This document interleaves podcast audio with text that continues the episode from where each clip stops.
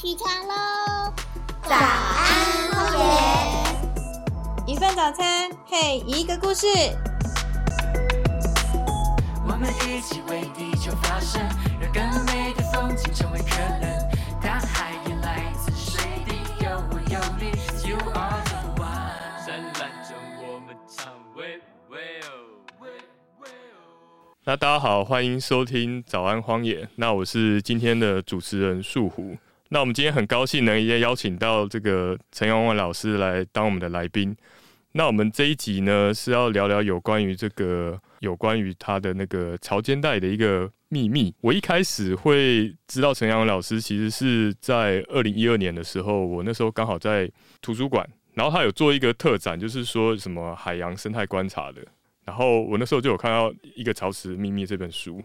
是对，然后我那时候翻开来看的时候，我就觉得说，哎、这本书蛮有趣的，因为它它不是像图鉴一样，它就是有一些呃，它当然会有照片，可是它还有写到一些就是老师在观察什么之类的一些，有点像是呃心得的那种感觉，所以就觉得这本书互动性很强。那我就记住了这件事情。那一直到呃今年，我们刚好有一个马钢的超间带守护计划的一个自工培训。对，然后我又遇到了老师，然后老师那时候在台上的时候，我才想说说，诶，原来那个作者就是眼前这位老师，已经过了快十年的时间了。是那个，谢谢善君哈，还有呃各位荒野的伙伴，大家好啊，我是陈阳文。那我现在在明星科技大学休闲系担任助理教授，然后呃我自己本身是荒野的创会会员，哦，这个我有发现。然后呃，应该算是我们荒野第一对家庭，荒野家庭。因为我太太就是我们在一起创会的时候，也有医师那边，然后呃，他那时候在协助我们创会，所以就把他，诶，我就觉得，诶，这个，嗯，这个。女孩很棒，所以就把她娶来了。哦，原来是这样子啊！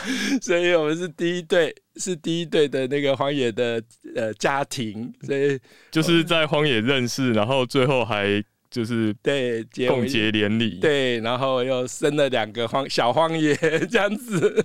哇，这真的是渊源很深呢。对对，所以所以很开心，真的很开心，今天有这个机会能够带大家来分享哈。虽然现在我已经没有在荒野担任任何职位哈，哦嗯，呃，那呃，但是有这样小小的机会能够来呃参与荒野的活动，真的是我的荣幸这样子哈。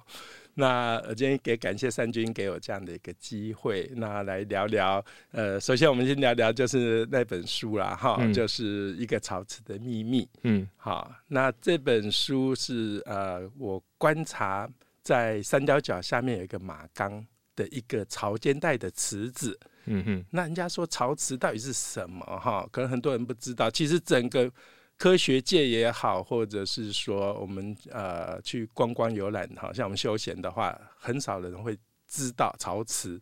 好，那潮池简单的讲，就是说，诶、海边哈那个石头上面有有凹陷的的池子。那因为退潮的时候，嗯退潮的时候，那个海水就会退掉了，哈，这个岩石上面海水会退掉，那涨潮就把它淹没。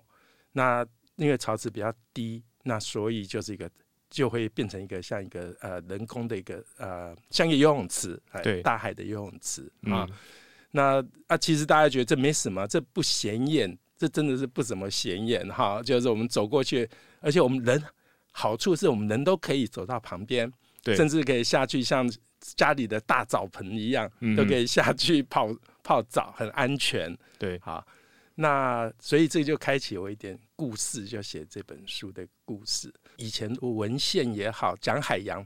其实比较偏，大家都想要到很深，越深越好这样子。它因为深，确实是因为人类没有到过那边，有很多很奇怪的生物，所以它变成一个魔力在吸引吸引科学家嗯啊，然后就是所有人类都会花好多钱坐潜水艇下去，哦，但但是所以没人会在乎说，哎，你那个潮池就脚下面呐、那不显眼，这地方会有什么东西？嗯哼，好，这个是大家被轻忽了。但是这几年整个就翻转了，好，因为我现在也在算学界，好，那所以我也在写这方面的论文，好，那待会我们稍后会讲。但是呃，一开始会写一个曹植的秘密这本书，其实是呃，其实是让好像我就发现到一个新天地。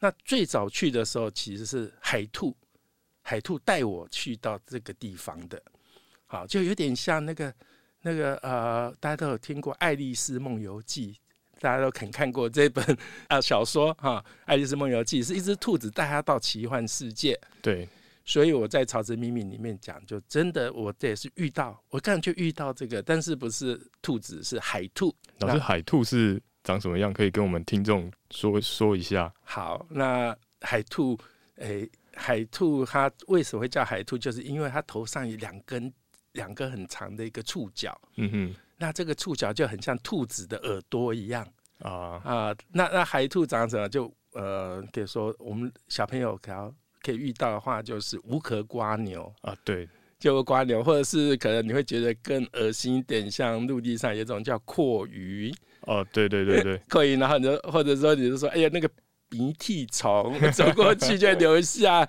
这个一条痕迹，那个鼻涕虫这样子哈。但海兔的颜色变化很多嘛。对，海里面在陆地上，呃，因为它这样子是要保护自己，所以它长得很丑，嗯哼，呃，就不会被人家欺负。对，那在海里面就不一样了，在海里面这种这一类的，我们都叫做海阔鱼。嗯，哈，我们刚才讲说陆地的阔鱼，那这是海阔鱼。那海阔鱼是它是海底的宝石，嗯，因为对，因为它不会很大，好，它大部分都是大概三四公分那么大，哦。但是它的种类好多，而且色彩很鲜艳、很漂亮，所以我们把它称之为海里的宝石。嗯，我们喜欢海里面，尤其摄影也好、潜水的人也好，能够遇到海兔，这就是一种惊喜。对，好，因为海兔，诶，我们稍晚再再解释哈。那海兔是变成三角角下面马冈这里很特征的现象。为什么说海兔带我去的呢？我在快要二十年前就开始。为什么说二十年前哈？因为因为我说我生了两个那个小荒野嘛，嗯，那那我就想说，诶，从小就带我们家小朋友，小朋友接近海洋，其实是那个爸爸的一点那种私心啊，因为本身我就是荒野家庭嘛，对不对？对啊，然后我那点私心的意思是说，那小孩就不会吵着我要去那个游乐园呐，我就不会去什么，因为每次到海边的时候，哇，那个真是五花八门哈，就是非常好玩。然后他就会想花钱啊，其实重点是不会花钱。老师，老师这样子可以一兼二顾，一石二鸟啊。对，后来哦，又很多故事产生了，除了这本书之外，哈。嗯好，那我再回头再讲一下这本书，就是可以说它一个记录。但是我当初要写，其实要写这本书蛮困难的，因为台湾的海洋图鉴在二十年前，老实讲很少，尤其科普的哈。嗯哼，那当然，另外一个很大的问题就是说，像这本书里面，哎，林林总总一直写写写，哎，居然找了三百五十多种的海洋生物。嗯，好，一本书你看就介绍三百五十多种的，变成像图鉴一样。很多，嘿，但是我会这样写说，那我写成图鉴，我觉得我觉得没有太大的意思，而且可能人家说一个曹植出本图鉴，那你是打个派系还是？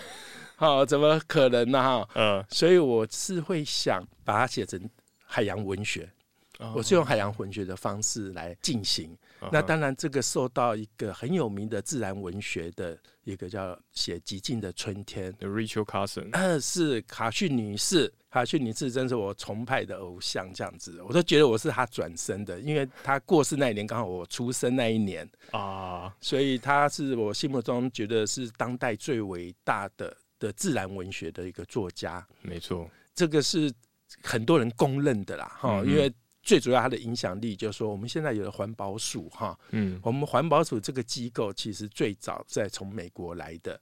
那美国为什么会有环保署？就是因为卡逊女性的的关系，因为她嗯写的《极尽的春天》，还有她写《海洋三部曲》，哦，对对对，所以就引起很多民众的关心。在《极尽春天》主要讲环境污染的问题，嗯那就所以引起这个政府要行动。嗯，环保署，对所以有人说她是环保之母，所以他真的是很伟大。我只是写这本书是有一点我们叫呃 tribute，就是有点去呃致敬嘛，对致敬，啊我们去对呃去对他致敬，然后另一方面也是对我们台湾的海洋致敬。嗯嗯好，那所以这本书，呃，我先讲一点结果好了，就是我写的方式可能会引起善君的兴趣，是因为我不是图鉴写法，我是经过带十年的观察，嗯，然后我把它写成像故事一样，所以每一个三百五十种，这是每个都有生命。因为我跟传统的呃，虽然我是科学家，但是传统科学家大部分我们分类学家说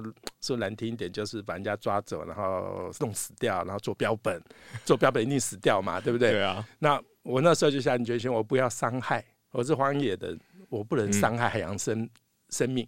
对，好，所以但这后面对我的一些研究有很大的一些冲击啦，哈，嗯我们可以待会再讲。那所以我就希望用这种方式。那还有观察，就是很神奇，是观察那海洋生物的话，它一个潮池里面一个好处是，因为人相对这些海洋生物就像是一只大鲸鱼，对，那人漂浮在这个潮池上，就可以一直看到这个动物它的一些行动，嗯不，会干扰到它。对，所以我就开始记录，而且这些文献里面，我去查了很多文献，都没有人看过，所以就越写越开心。就是每个想都是，哎、我在想到说，我是大概是人类第一个认识这些海洋生物的，所以我就用春夏秋冬来写。嗯哼，这个潮池是写四季，那就因为经过那时候已经经过至少十年的一个累积，嘿，我就可以写春夏秋冬这样。那那时候我很疯狂，就是我每每个月每个月至少会去至少会去两次，嗯嗯，啊，顺便带小朋友长大，这样子就把它丢到海边里面，他们就会长大。哎哎，老老婆不会说介意吗？呃，我老婆也一起加入，对不起，刚才忘记提到老婆大人，因为也是荒野的嘛，对不对？对对对，所以我们就全家四个就各自做各的，到海里面去，大家就是各找各的主题。哦因，为真的潮池其实潮池很小，嗯潮池大概就一般家庭，它大概就只有二十几平这样子而已，一个家庭那么大而已。但是我们就四个人就分散了，然后大家就去找自己就喜欢的生物。哎，我我想问一下，因为其实我也是新婚呐，这样子啊，哎、对欢迎所以我要。我要我要引导，也不是引导，就是跟我老婆一起，就是享受这个 这片海洋，真的。是可以很享受，真的哈。那上一次我带我的那个哥哥，他就是全家人，他还有那个一个两岁跟一个六岁的小孩。是对，然后那天我们在玩的时候，其他旁边也有小朋友啊，他就涨潮的时候啊，那小朋友就直接被浪打倒、哎，就是有一点点被冲走这样。是啊，我那时候看到就想说，哇，那这个其实还是有一点点危险。虽然我们觉得潮间带好像还好，不会不会有什么大浪啊，但有时候好像也会发生这种状况哦。老师有没有遇到就是说，是呃、在海边要注意什么 安全的事情？提到这个浪，那个海边这个，尤其涨潮的时候，这浪是最大的。嗯其实海边最危险就是海平面。嗯哼，浪会最大、最颠簸，就如果你下去以后，下面其实相对是平静的啊，对对对对，啊，不然你就要离开它。嗯所以最危险是那条线，嗯那那条这条线海平面线就有涨潮、退潮，嗯，那刚好马冈这个地方，它是一个像一个台阶哈，海蚀平台，对，它这个台阶就像我们的台台阶哈，那大家可以想象那个水就慢慢涨涨涨涨涨，平常没事，一旦涨超过这条这个这个台阶，这叫呃水平面哈，我不知道小朋友这样听得懂听不懂，就突然站起来就漫过去了，那个浪就很强。对，好，那那人怎么办？嗯人怎么办？当然第一个呃，我们每到海边一定要先注意潮汐。哈，哦，要看潮汐表，对对对，要知道时间呢。啊，其实你当然你呃，因为我们家离比较远啊，我们不不想去。如果整个那时候涨潮的时候，你就其实也很危险，也不容易下去。我们就我们叫共估了，对，对，就下不去啊。那个就我们也没办法。即使我们已经有二十年经验，我们其实基本上就放弃。哦，好，那所以我们都会看潮汐，就是开车从家里出发，才知道什么时候去。算那个刚好的时间，对，就退潮。嗯，退潮的时候啊，但是有时候真的观察太热、太太那个自太那个太沉着在里面，然后所以就涨潮起来了。那哦。涨潮的时候怎么办呢？就我们要人要学鱼，嗯，好，那例如说刚才讲那个浪很大，像我们小朋友他是怎样，他们就趴着。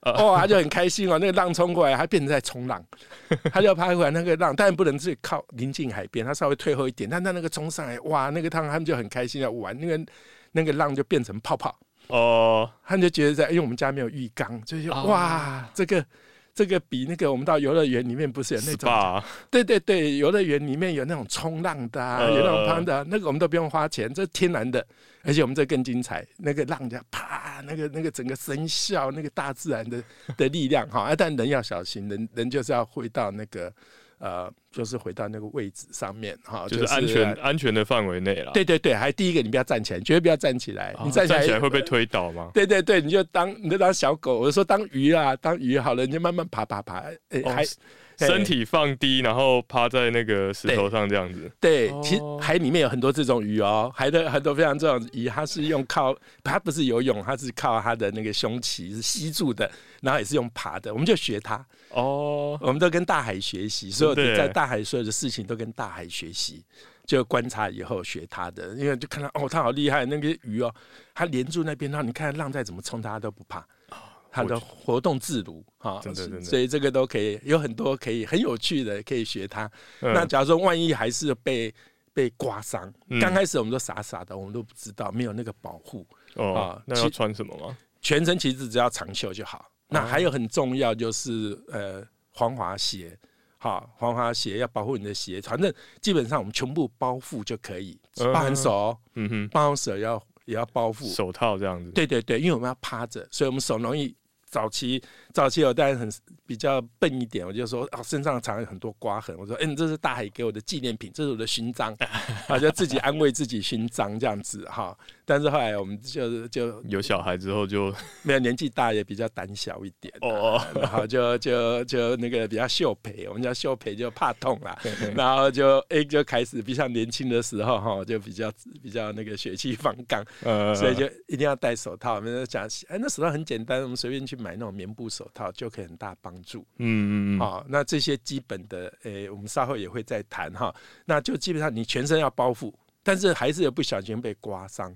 其实我们到沙滩，如果是海边的话，沙滩的话很怕水母。哦对，那呃，马杆也有水母，但是没有那么多哈。嗯还有水母，你也会伤，碰到一碰到皮肤，你就会被它刺伤。嗯哼，所以就是基本上就是全身包覆。嗯哼，对对对，不要不要露出来哈。水母多的时候哈，就有点像那个那个什么盐水的风炮哦。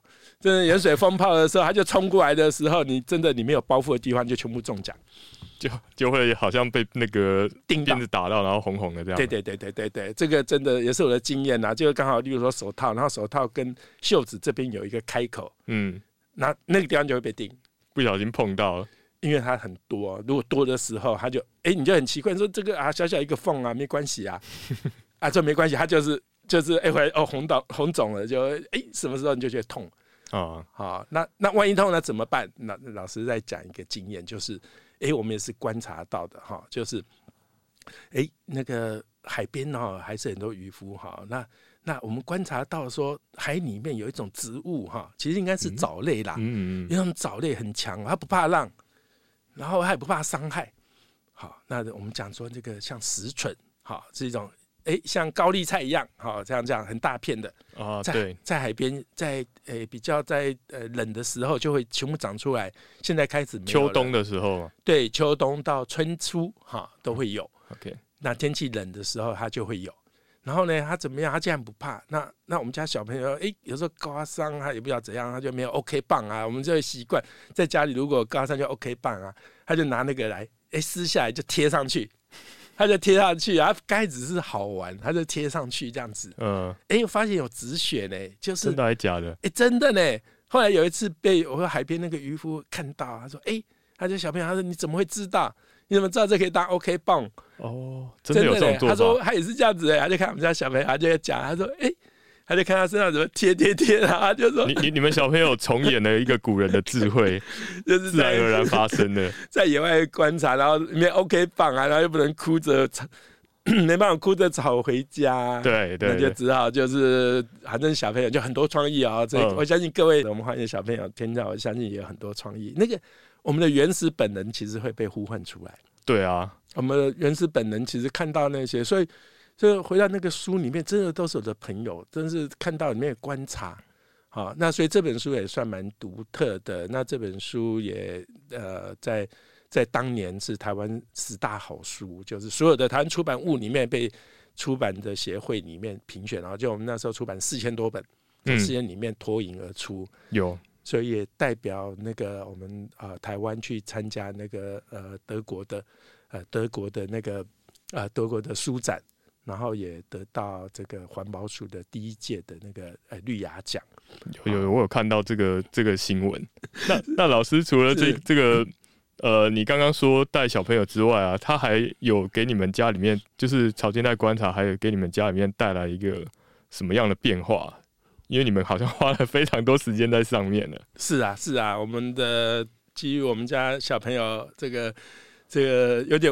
有时候无奈的说，就是我从童年就在这边长大的，呃，童年就在这边长大的哈，所以呃，里面有很多，例如说，我们当然这里面也有一些共享，就是啊、我们家小朋友从小他有时候就会，如果电视要拍这个节目，他们那就有时候他们就呃，他们就上节目去介绍。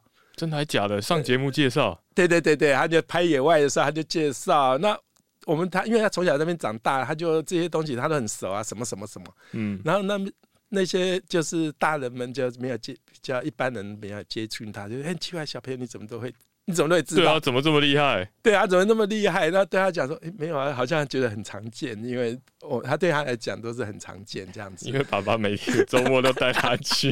对对对，因为爸爸的都是周末就他的童年就耗在那边这样子。哈，那当然后来进小学以后，报告啊要写什么，这个每天每个礼拜都去玩，然后就是要写自然观察啊，这个都是。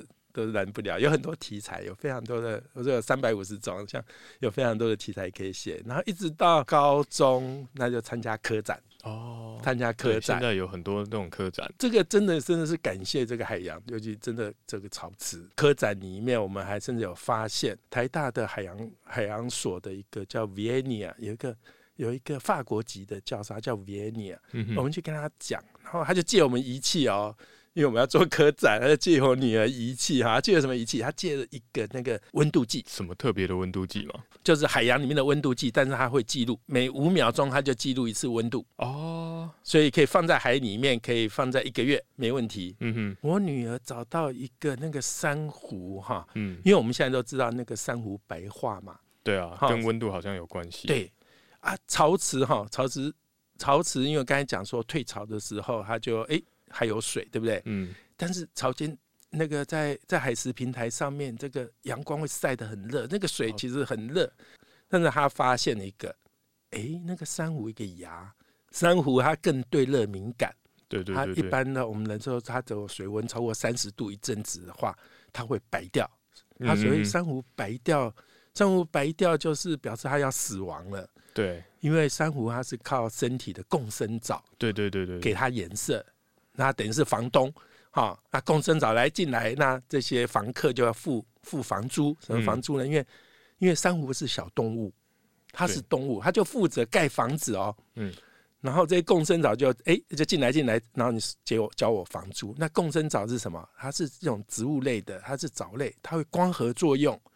它光合作用，它就会产生食物，它会生出食物。就像哎、我们吃那个呃，我们吃饭啊，像嗯这些就是都植物产生的。嗯哼，它就是因为太阳照，它就可以行光合作用，它嗯就可以产生这些哎、淀粉，它就给这个，它就拿这个食物给这个珊瑚吃，缴房租了，对 对，缴房租啊。但是珊瑚如果不提供冷气，太热超过三十度的时候，退租，对退租，他就很生气，共产党就很生气，说、呃太热了，不行了，我要走了，呃哈，他就跑掉，啊，跑掉以后珊瑚就变白白的，嗯哼啊，他们啊糟糕了，就饿肚子了哦。呃，啊，那个珊瑚就饿肚子，然后又没办法成长，因为它要盖房子，要很多能量。对，哦，珊瑚硬硬的嘛，哈、嗯下面大家看过的话，它就硬硬像骨骼。嗯哼，啊，都没办法做。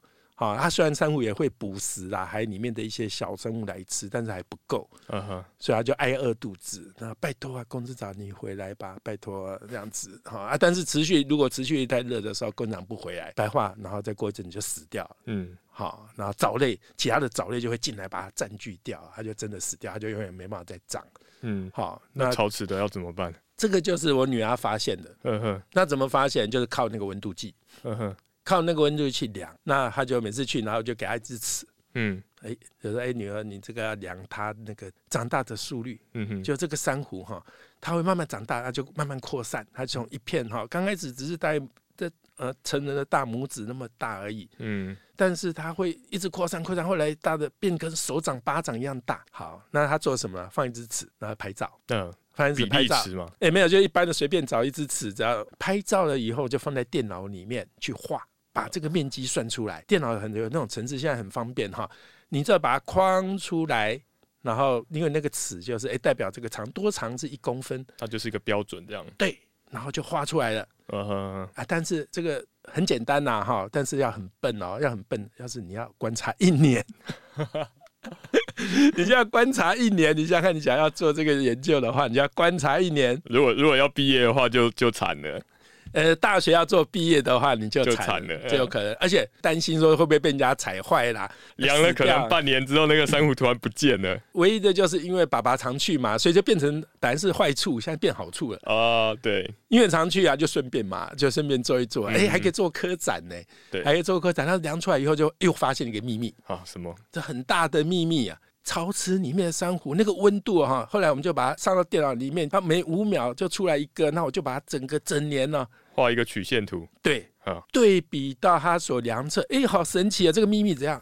天气越热，这个珊瑚长越快，啊，真的还假的？好奇怪。生物越热的时候，它代谢越快，它长越快啊，但是理论上会死掉啊。嗯，那为什么会这样？好，这个就是真的秘密，就科展，这个科展就靠这个要得奖了哈。哦，我们就要看那个数据里面，那我当然不能卖关子啊。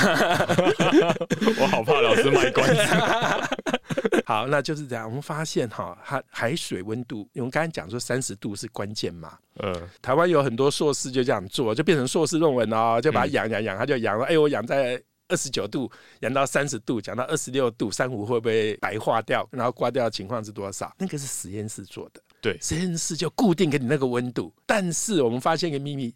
大自然有在潮湿的时候，哎，温度常常超过到三十二，甚至三十四啊！你理论上就啊，那一定挂三十就挂就死掉了。然后你对啊，三十四都超过四度五度了。对啊，但是但是它因为有涨潮有退潮，嗯，涨潮的时候把比较冷的海水带进来的时候，再加上晚上会降温会散热，所以温度就掉下去了，掉到三十以下，哎，可能它在三十四跟二十六之间徘徊。好，那这时候等于我们在洗三温暖。我想小朋友洗过三温暖，三要泡冰水，要泡热水，你好像虐待自己。那可能小朋友有听过那个 那个北方的人，他们北欧的人，他冬天都会这样跳到那个冰水里面去，跳冰水里面去，桑拿是不是？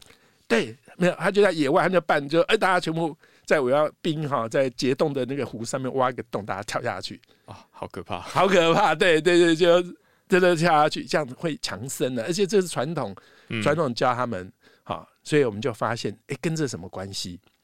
哎，就发现这个珊瑚长在这边的珊瑚跟它的房客共生藻啊，嗯，他们在这个环境里面很热、很热、很热的时候，哎，共生藻说啊，珊瑚房东，我不行了啦，我要走了啦。嗯哎，北晒啊，这样子不行了，太热了，我受不了。嗯哎，阿丹莎的啊，超环东，哎，我跟大自然借一下冷气好了。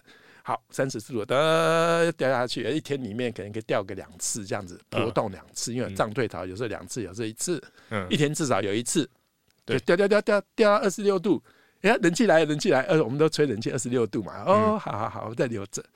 好，那隔天以后又哎，得了又热又热又热，房东我要走了，然后就说，然后说，而且你再忍耐一下，我们又掉。好，哦，结果，哎，这个共生藻也被上温暖刺激呢。他说，哎，我不怕嘞，我不怕热了嘞。啊，它被驯化了。对，哎，这个善君很厉害，讲一个，我们有一个最新的名词叫驯化 （accumulation）。对对对对，它是怎么呢？它是对付那个气候变迁。气候变迁，我们在常常在讲韧性而已哦，现在就是驯化。嗯嗯嗯嗯，我们找到这个关键了，就是潮池里面的珊瑚跟它共生藻，它已经可以适应地球以后变热的情况。嗯哼，所以我们就把这个发现去跟 Vienna 讲，就跟那个海洋，就是我们台大的海洋所的教授，法国教授讲，嗯哎、我们发现这个，他说哦。好，这个你这个可以发表呢，你这个就已经可以写论事论文了。说没有啦，我们只是要写那个高 科展啦，科展我们只要写好可惜科展哦而已。对，然后他就说，他就说，他就很鼓励我们去发表哈，嗯然后就写。哎，这前几年哦，原来世界上很顶尖的有一个叫斯坦福大学，他们也在找到陶瓷，因为因为我们这个维尼教授哈，因为他刚开始还不相信，因为他专门要做那种很深海，就四十公顷海底下四十公尺以下的生态，嗯，他都去挑战那一种，因为他喜欢潜水，他挑战。对那你们潮池，啊啊但是他人很好，他就非常好啊，就说啊，我们要借你那个仪器去。其实这里面有故事，我们遇到台风，那个那个温度计被 被打打走了，我也不晓得跑去哪里了，然后就才去借了一次，哈。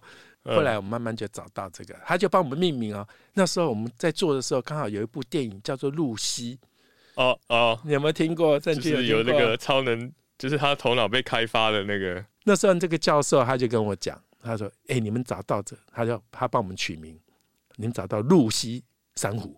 但因为我们没办法把它明确出来，那我们就整体来讲说，这种珊瑚它跟它的共生藻一起的，因为它们是共生在一起嘛，嗯哼所以我们简单的把它讲说，这个是露西基因，露西珊瑚。嗯，露西珊瑚有什么好处？可以对抗，可以对抗那个太热，哦，可以对抗这个全球暖化以后气候变迁这样，，对，太热。那这个怎么用？他说找到一个曙光哦，因为全球暖化，现在澳洲哈，全世界最大的这个珊瑚礁，嗯，世界上最大的珊瑚礁在那个在澳洲大堡礁，嗯哼，它可以到两千多公里哦，嗯。可以长度可以两千多公里，我们台湾才四百公里哦，它比台湾还长哦，嗯。两千多万，它面积大概有英国英国哈，英国我们知道是一个岛，英伦三岛哈，就是包含那个爱尔兰，它的面积跟它一样大。哦，真的很大，真的很大。结果有一一个爱珊瑚白化，为什么？因为气候变热，气候变迁太热，我们排出人类排出太多碳，嗯哼，造成这个整个温室效应，气候变迁太热。这这有可能会应用到大堡礁那边去吗？所以我们现在就一直在研究说，如果我们要珊瑚富裕的话，有很多人已经在想办法富裕，哦，但这个面积非常大，当然还是很大挑战。至少我找到这个这个抗热的这个这个露西珊瑚，它是它是一个一把钥匙的感觉，对当然我们还没到那么厉害哈。后来我刚才有前面有讲，有很世界上顶尖的海洋研究，斯坦福大学一个团队，嗯他们后来果然就发表，他们在潮池就找到，但是他们他们更厉害的是，他们把那个基因找出来，共生藻里面的基因。可能的基因啦、其实还还还要再进一步的研究，嗯，可能找到这种基因，他觉得是可以抗热的。那如果会知道这样的话，以后我们就把这种共生藻到处散布，它也许可以帮助现在现在白化的珊瑚这样，，对，或者是我们在重庆有人很多人在种，把珊瑚种回去的时候，我要种的就是要露西珊瑚。好，那所以这个像这个科学家研究，他就是这个发现就登录在全世界上最顶尖的的杂志，叫我们叫 Science，在科学杂志，啊，在科学杂志里面发表。后来女儿，诶，我她因为要做科展，还是要写引用文献嘛，嗯所以我们才发现，我我们就要要全部全部看全世界在做，就说只有这个他做出来，而且是这几年才做出来的。哦，这样听起来的话，老师做这个老师的女儿做的研究跟史丹佛做的那个研究的方向是非常的接近的。我就很希望说啊，他呃以后长大要不要去那边，对啊，看史丹佛大学要不要找他一起研究 要？不要要不要拿这个去那边做研究，看看有没有兴趣啦，做做记录，因为还有真的很长的路要走。因为嗯我们只是先找到可能的关键，嗯，但是要不要投入到整个甚至全球的这个白化的一个过的一个富裕，可能还有很长的路要走，这样子。是是，但是是，但是当然，我们对马钢潮池，其实像去年，因为台湾没有台风，我们就发现，嗯哼，就发现那个马钢外面靠海的地方，外面有很多珊瑚白化。反而反而它没有办法做这个刚刚老师说的那个热交换是吗？呃，一个热就是说你刚才讲循化哦，循化，accumulation，然后我们讲这个很新的名词啦，其实中文要翻成循化都呃有点勉强，有点牵强。适应啦，或者说我们说适应，但是它又不是叫适应，因为它的英文的叫 adaptation 哈，有点不一样哈。嗯，所以这个名词太新了，大家还在讨论。所以没有台风反而会造成这个现象的停止。去年没有台，呃，不应该算二零年哈，没有台风的时候，这两年结果我们第一次发现，就是潮池外面的珊瑚白掉了。第一次发现，因为嗯北部水比较冷，一般说白话，我们都说在南部，南部垦丁那边嘛，对，都在那边会比较那个这才会有白化。但是这边我们第一次发现白化，我们就很担心啊，我们就看哎潮池，哎结果潮池里面生物长得好好的，而且又长了一个新的，哦，原来它里面的没没没有影响到，但反而是外海的珊瑚白化比较严重。对，啊，因为它有这个 accumulation 的这个过程嘛。有这个像是一个驯化的一个过程。对，哦，这个就是验证，因为我女儿做的那个科诊的时候做的时候，她在之前做的，她是在她是在这个呃外面珊瑚白化之前，她一九年吧，二零一九年做的，所以二零二零跟二零二一的时候嗯，白化，那就证明了，就证明我们这个珊瑚可以存活下来，外面都白化，结果在里面没事。真的欸，这这个是真的是没有没有设想到，原来会走到这个地步。有这个秘密哈，这个秘密的，哎，这用看的就好了。我们因为我们没有那个像史丹佛，我们没有什么科学仪器，什么要做嗯什么基因，什么去定量定性，我们都还没有这种能力啊。嗯，那但是我们用看的，哎，你看看都可以看出这种东西哦，所以真的很鼓励大家。那当然，我们真的是这个一个槽子，真的是找到这个秘密。嗯，他还有很多气学科学的贡献哦。他甚至上次有在开玩笑说，台湾第一个那个海扁虫的博士就是从这个草池里面出来的哦，哦，就研究这里面发表新种哦。因为我有参与，那时候找他来，然后哎，老师发表新种的感觉是什么啊？学生物的我们的桂，我们的那个皇冠呐，或我们的桂冠呐，嗯或者是甚至说我们的圣杯啦，嗯，我们这辈子的圣杯，如果可以把找到一个新种，对我们学生物的人，就是我的人生目的。我学生物学，我就是可以找到一个我的圣杯哈，圣杯就是我要追求的目标。可以可以拿来跟后代子孙说啊，我以前有发现过新的品种。对，所以我们把这个这种，我们发现一种哈海扁虫，嗯其实好几种啦，那但是没有能力发表，我们只有发表一种，后来被接受，嗯哼所以我们把它命名，命名叫马纲。马纲它是一种叫围剿哈，围剿呃围着围呃伪装的。伪装的伪哈，嗯。对，围剿海扁虫。嗯。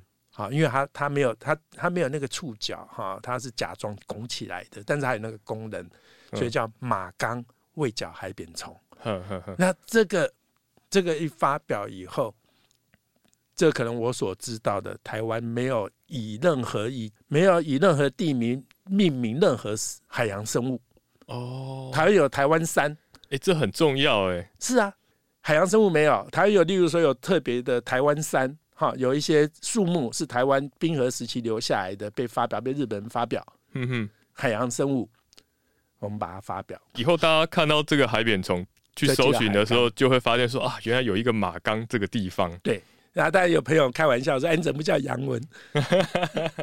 然后就说：“你怎么不叫杨文海扁虫？”我说：“没有了，没有，没有，没有。这个马刚，因为我自己心里暗想说，我还有好几种可以发表的，慢慢放着没关系。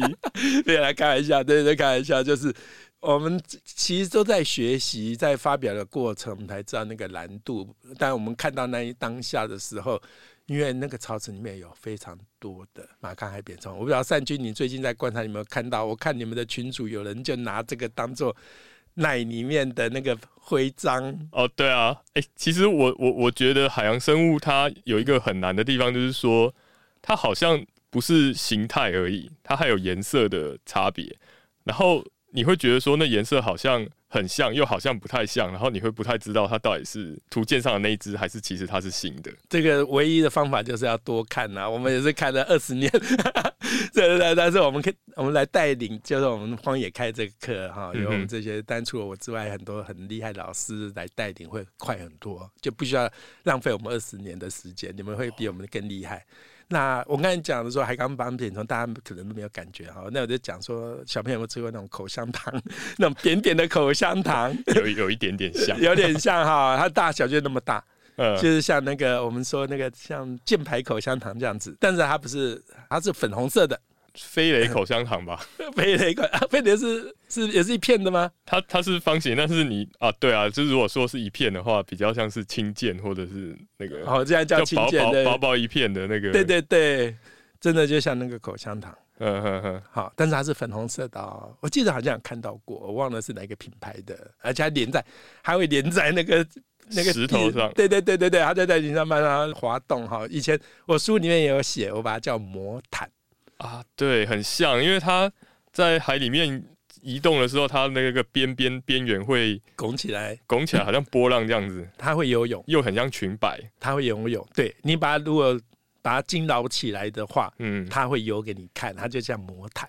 啊好漂亮啊！所以我在书里面写就是魔毯，然后真的也有动手去抓，然后这它是一种扁形动物，它是一个很原始的动物。嗯，那你用手稍微去抓它的时候，它会从你的指头缝滑掉，哎，它就会从你的手缝哎就掉走，像变形金刚这样子。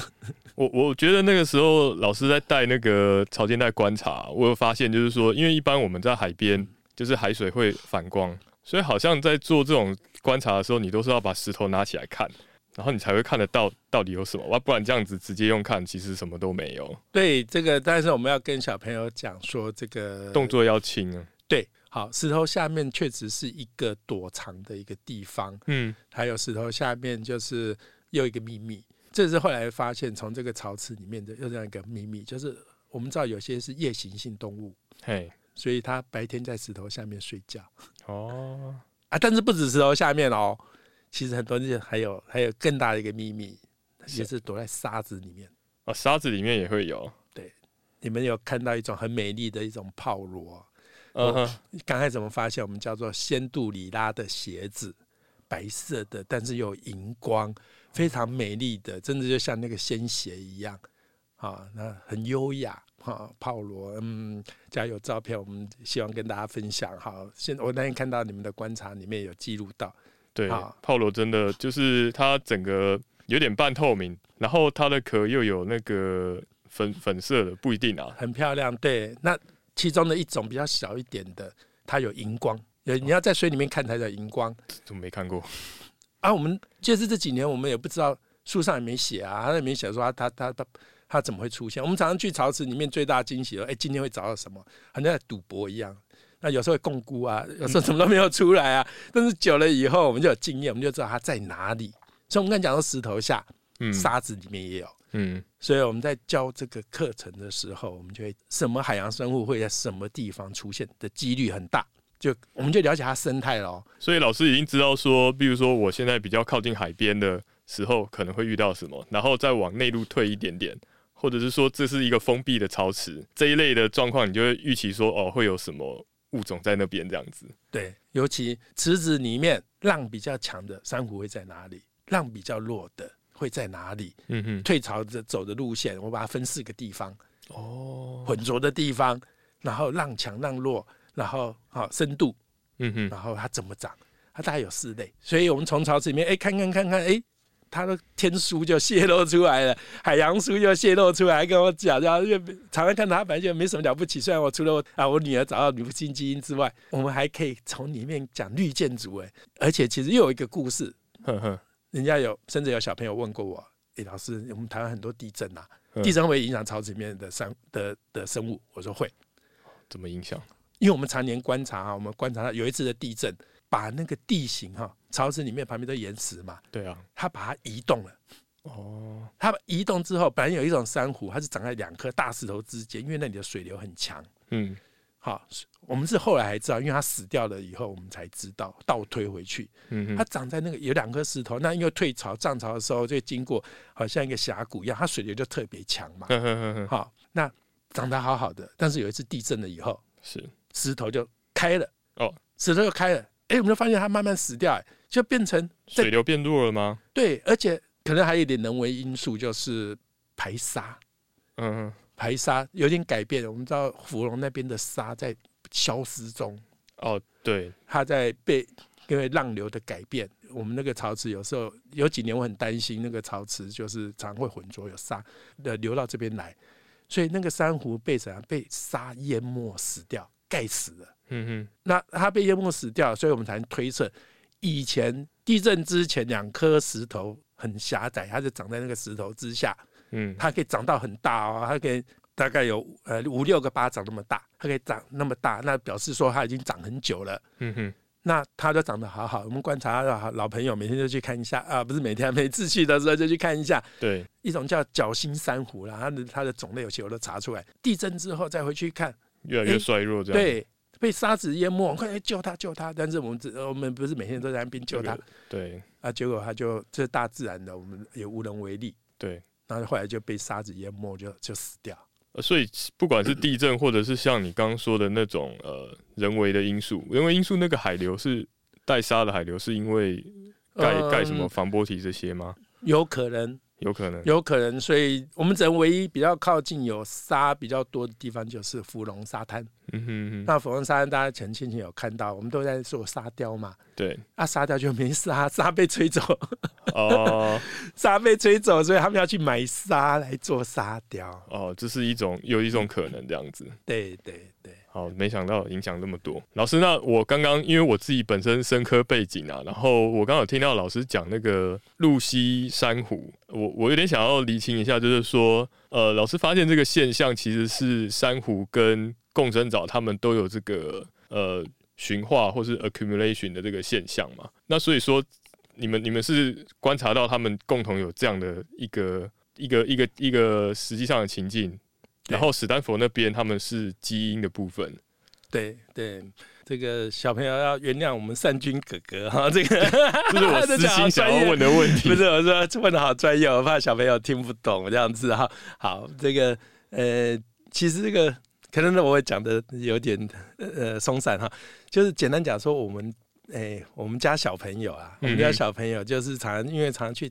潮间带，呃，为了要做那个科展呐、其实小朋友，假如你们在小学也可以做科展哦。我们其实也为了要做科展，那就顺便哎、反正常常要去啊。嗯我跟你讲，有时候一个月去两次啊。反正，没事我就跑啊，然后去他们，他们就自己找自己。那我们就因为找到一种，哎、珊瑚，嗯，珊瑚的牙，它是牙，呵呵所以我刚才讲说，哎、那个珊瑚牙带只有拇指那么大而已、哦。然后哎、想到奇怪，这珊瑚牙跑到潮池里面活了。呃，潮池外面有很多珊瑚啊，啊，但它跑进来活，感觉很不妙。啊不是，我们觉得很特别，然后我们就哎、因为我们就可以掌控，我们就可以一直观察。哦、就不用到外海比较危险的地方。对对对对对，哎你看三军哥哥很棒，你看，然后就很方便我们观察记录呵呵，啊。我们怎么观察记录就很简单，就就回去拿那个书包里面的一支尺，就放在旁边对，拍照。呵呵。但是在水下面拍照啦，我们都用水下相机，水下拍照，这样就好了，就这样哈。那啊拍照拍拍，哎啊就因为我们观察，哎经过一个月两个月，哎它越长越大。嗯，那我们可能刚开始发现的时候，哎刚开始发现的时候，记得好像是在夏天的时候，嗯，然后就哎越长越大，越大稍微比较大一点，好，然后然后这个哎，结果我们又一直听到说这个珊瑚有白化的问题，因为整个变热，对。啊，变热以后软化以后，那海水又变热，好，甚至甚至后来有一年，那个外面的珊瑚陶瓷外面的珊瑚都白化了。是是在马冈的地区吗？对对对对，就在外面而已，就马钢外面而已。就是我们那个池子是在，然后你就有时候我们会出去外面，稍微外面一点，就在马钢池子的外面就已经白化了，外面白化，但里面的没白化。啊没白化，对，没没没白化，那而且还长得更好。呃，里面不是比较那个潮间带不是比较热吗？是啊，所以三军可能知道了哈，就诶这我们就很奇怪啊，因为我们为什么？因为我们一出去外面，有时候那个池子太热了，我们就跑到外面去冲凉。对啊，因为池子里面很热啊，会很热哦，尤其是在夏天的时候，然后到、到那个退潮的时候，池子水变很少，但有时候深度大概只有膝盖这样子而已。嗯，大退潮，嗯哇，那时候我们就很担心池子的动物、海洋生物会不会死掉，嗯，包含那个珊瑚。结果没有，结果没有死掉，还你那你们观你们观察了他观察了多久啊？其实整个观察来讲，呃，大概有小朋友应该从出生就到大岁二十年，大概二十年，现在又读大学，在大三，一个大三，一个大一，哦，还持续的在观察，对，所以那个事情是因为他那时候在做科展的时候，大概有嗯十几年，嗯哼，就持续在十几年。那所以那时候珊瑚看到小的时候，只是顺便看，刚开始没有很在意。嗯后来，所以就发现，就说，哎，因为要做科展，就我们就记录看看。嗯哼，其实科学没有很难呐、就是记录而已，对，就记录而已。然后记录的时候拿一个尺，然后但是，哎，那再教，哎，小朋友就，哎，放在拍照，拍照用电脑里面可以把它算出面积，就把它画出来而已。就旁边放尺，然后拍照之后，你就可以用尺去对上它原来的面原来的大小这样子。电脑自动会帮你算，你把那个珊瑚把它框出来啊，然后它就会自动帮你算出来。嗯，那这样子，但是要但是要，因为珊瑚要慢慢长，它长得很慢呐，所以要花很长的时间去。对，每个月的时候刚开始你也不知道，因为我们人看不出来，呃，只觉得哦又在了，然后还好没有被吹掉，没有白化，没死掉。嗯，然后就一直量量量，然后量量之后我们要计算那个面积的扩展面积，我们才会知道，哎。奇怪，人家外面夏天哈，外面的珊瑚白化了，嗯哼，结果它没有死，它反而长得更快。我们从那个面积的成长的那个速率，它的面积越长越大。怎么怎么会这样这么厉害？对呀，我们就又是一个秘密了。我们太多秘密了，对吧？所以到处找人问啊，所以我们就跑去找台大的那个法国老师，那个维埃尼啊，去找海洋所。跟他讲这个现象，然后他就说：“哎的，我借你一个，我借你一个那个水下的温度计，可以长时间记录。最主要是它会数位化。我们温度计要手抄啊，对，他不用，他就记录啊。然后我们叫我们叫 log 啦，就是直接把它那个数位，我们就插上电脑，他就直接把，我们就把它的那个所有记录的时间跟温度两个数据全部把它把它传到电脑里面去了。”它就是每隔一段时间，它就会记录一下对，我们可以设定五秒或十五秒。哦，呃呃，就会量很大，所以那个资料量很大，所以我们在有这种又学到那玩，我们叫大数据。那那后来记录的结果是，就是发现了刚才我讲的，夏天的时候那个海水的温度，潮池的温度有时候会高到三十四度，但是有时候又掉下来到二十六度。所以，所以现在这个东西，它是因为。珊瑚造成的，还是因为共生藻造成的？不知道，还不知道，或者是两者可能都有，都有一些关系。对，这个就是我刚才讲，斯坦福大学的科学家才发表。嗯，好，他也是因为传统里面，他们科学家都在实验室里面做实验。那我们现在到大自然发现，以后养科学家你要做实验呐，你不要你不要把你的温度设定固定啦，嗯，你要去调啦，就是比较符合自然的状况，你要去模拟。你要去模拟大自然的，呃，所以我这个在台大那边也是跟他们讲，但是看有没有人有兴趣要做，你可以人工模拟那个温度，嗯嗯嗯，我不晓得技术上应该可以吧，就加热减热。你就要去做，你要做这套系统，大自然是很方便，它本来就是这样子的。应该说，就是这个东西是有机会做的，但是不知道做起来时间 可能会很久。好像三军哥哥拿来做论文毕业学术，但是小朋友可能要不知道延毕多久。对，我们当然很乐意有有这个资源然后。我只是分跟跟大家分享，就是我们刚才讲到说，我们这小朋友那做科展也有得奖，所以他就靠这些记录。就是我们参与有很多的户外的一些学习履历啦。我们现在做只要做学习履历是什么东西？老师，你看三军哥我就知道他年纪了。这个我我不知道，我们以前就只有联考啊，一零八课纲啊，一零八课纲就是现在到现在都是用新课纲。大学现在是用一一零课纲，就是新的进入。简单的说，就是不是靠考试成绩的。好，不完全靠考试成绩，你要写你每次做的。我们在学习的过程里面，我们都要。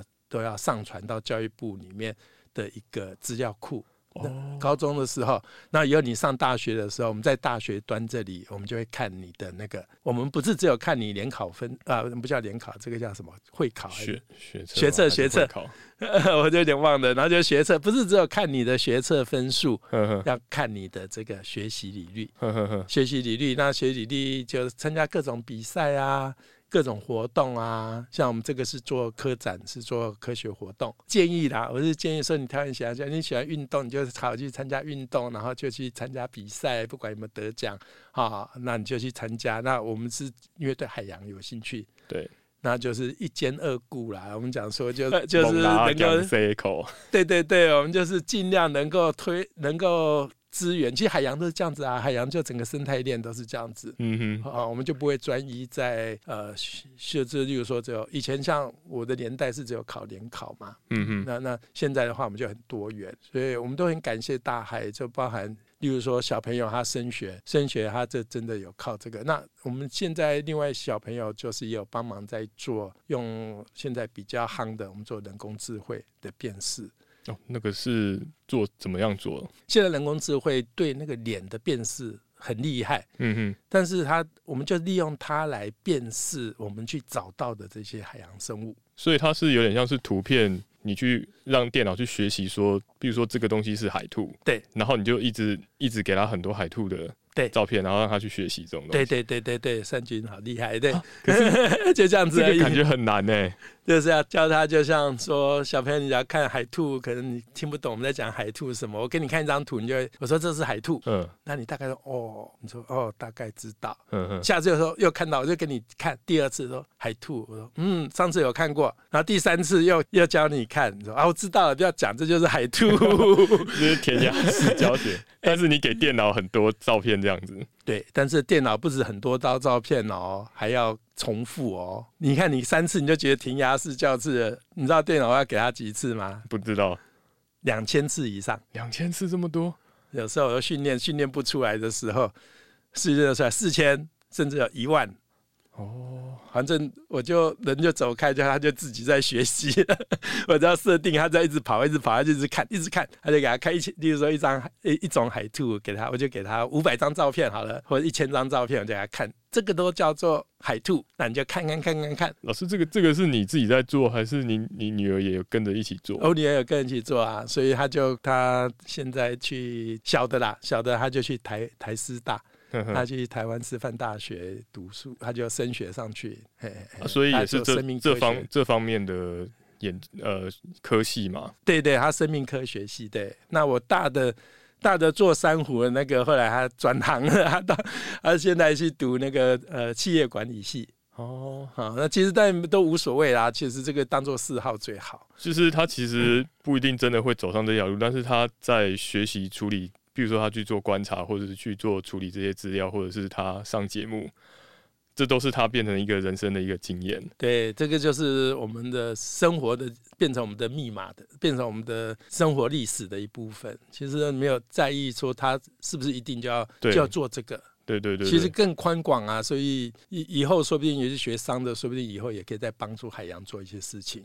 哦，真的耶，对啊，那那我女儿是她，因为她她喜欢她所生命科学，她其实现在也没有，她想对对那个对鸟、对昆虫有兴趣都没关系，反正反正迟早的，反正海洋有一天会呼唤她。谢谢老师今天跟我们的分享。看来一个潮池的秘密不是只有一个秘密而已。那老师今天之所以可以跟我们分享这么丰富的内容呢，其实从他在小时候坐公车到海边观察的时候呢，就已经埋下这个伏笔。